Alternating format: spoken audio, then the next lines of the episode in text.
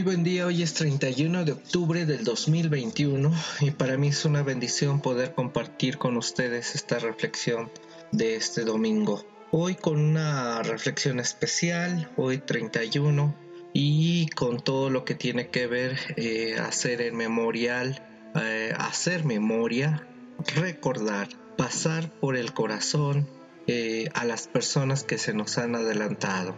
Y nos vamos a apoyar con el Salmo 103 del 15 al 17, que es una verdadera joya literaria, este salmo.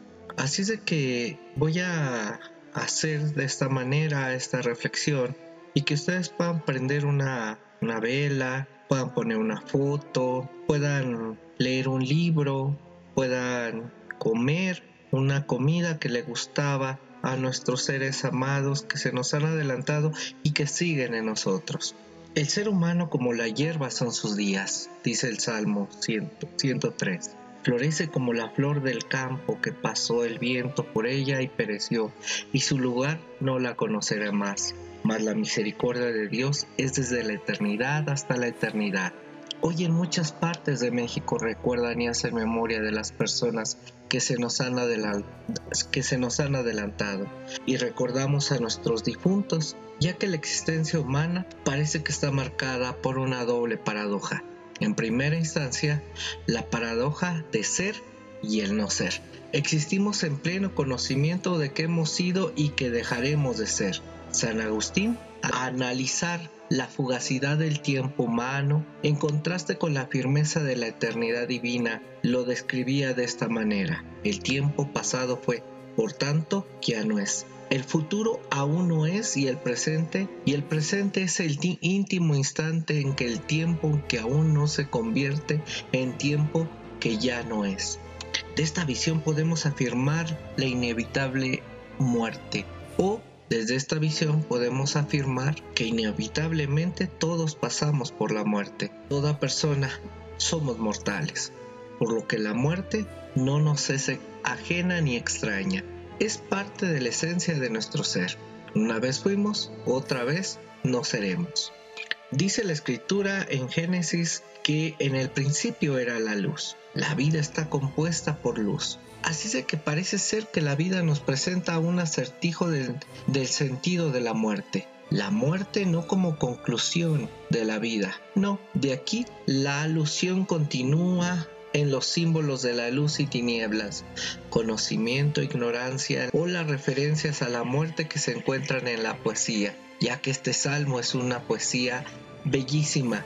Así que al perecer somos seres finitos, con aspiraciones infinitas. Somos personas mortales con pretensiones inmortales. Somos seres fugaces y efímeros con ansias de perdurar y permanecer en el ser. Aún más con la, con la pandemia aprendimos que hay que planear como si fuéramos a vivir mil años, pero a vivir como si hoy fuéramos a morir. La muerte puede verse sin duda exclusivamente como un acto biológico, de esa manera se convierte en algo natural. Indiscutiblemente es también eso, un común hecho fisiológico. Pero con la poética del Salmo 103, es decir, de nuestra condición, somos polvo, somos corporales, y como tales participamos de la mortalidad de la carne. La muerte, sin embargo, no se reduce para los humanos en un, en un hecho natural, biológico solamente. El morir se convierte así en un evento espiritual trascendente. Por eso mencionaba que si somos luz, eso trascendente que se compone de fotones, electrones, átomos y tantas cosas, se convierte en algo finito, en algo corporal. Por eso eso trascendente se convierte en algo corporal y esto corporal se va a convertir en algo trascendente, decisivo y definitorio para toda la humanidad, convirtiéndose así en escatología de la esperanza. Esto es que las personas no morimos, las personas seguiremos viviendo y esperamos la resurrección de algo corporal y otra vez esta energía que se transforma y se transforma un día otra vez se va a convertir en materia, en cuerpo. Rubén Darío, el gran poeta hispanoamericano, expresó de manera bellísima la doble paradoja de la muerte en su poema Lo Fatal, que dice así, Dichoso el árbol que es apenas sensitivo, y más la piedra dura porque esa ya no siente, pues no hay dolor más grande que el dolor de ser vivo, ni mayor pesadumbre que la vida consciente. Ser y no ser nada, y ser sin rumbo cierto, y el temor de haber sido, y un futuro terror, y el espanto seguro de estar mañana muerto, y sufrir por la vida y por la sombra, y por lo que no conocemos y apenas sospechamos, y la carne que tienta con sus frescos racimos y la tumba que aguarda sus fúnebres ramos y no saber a dónde vamos ni de dónde venimos.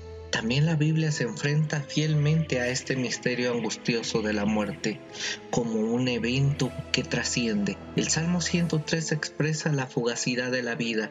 El ser humano florece como la flor del campo, que pasó el viento por ella y pereció. Las escrituras hebreocristianas o judeocristianas nos muestran la precariedad innata del ser humano.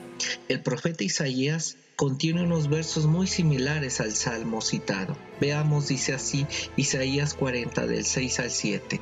Voz que decía, da voces. Y yo respondí, ¿qué tengo que decir a voces? Que toda carne es hierba, y toda su gloria como flor del campo. La hierba se seca y la flor se marchita también en la epístola a, los, a, Santiago utiliza otra excelente analogía para describir la fugacidad de la existencia y de la conciencia. ¿Qué es vuestra vida? Dice Santiago 4:14. Ciertamente es neblina que aparece por un poco de tiempo y luego se desvanece. Así que la muerte como destino es inevitable, como les mencionaba, pero se percibe como tragedia espiritual que añoramos a través del cuerpo. Quizás no hay versículo alguno en los evangelios tan emotivo y dramático en su brevedad como el Evangelio según San Juan 11:35, cuando dice ante el sepulcro de un amigo cómo es que Jesús Jesús lloró. En el caso de su amigo Lázaro, esta relación de amistad y cariño espiritual que tenían, este cariño, este vínculo humano que tenían, parece ser que se termina. Jesús no intenta disfrazar superficialmente la tragedia acontecida. No, él encara y llora.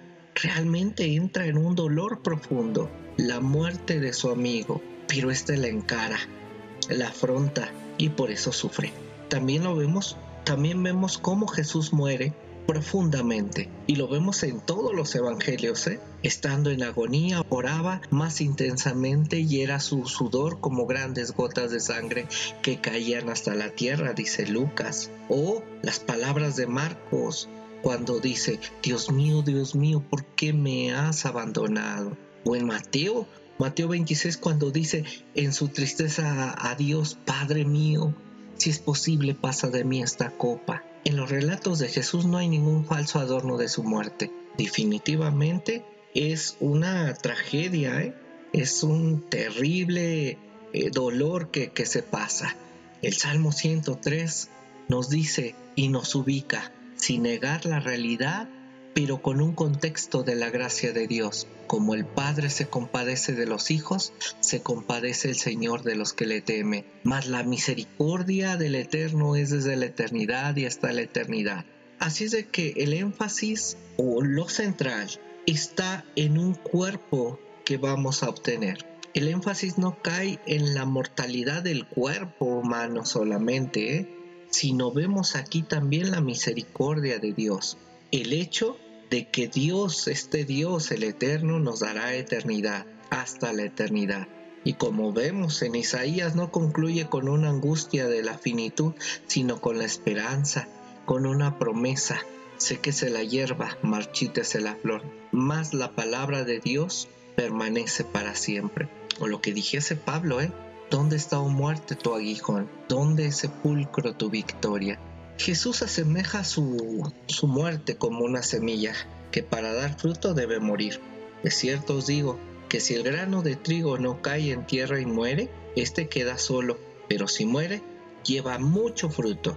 Y quiero ir terminando acerca de cómo de Tris Bonhoeffer cuando habla de la gracia barata, utiliza algo como, he, mencionado mucho esta palabra de la metanoia, de la conversión y transformación de nuestro ser y hacer. La gracia revelada en la tragedia de la muerte tampoco es barata, dice Bonhoeffer. Requiere una valoración nueva de nuestras prioridades y actitudes, una radical metanoia.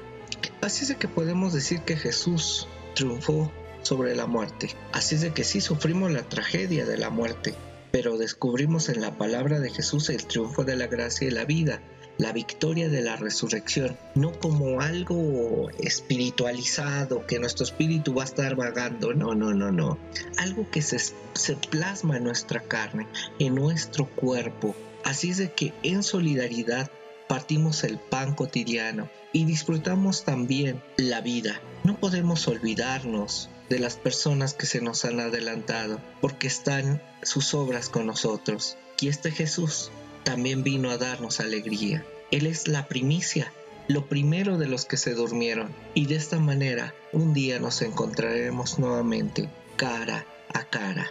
Dios, amor, nos bendiga.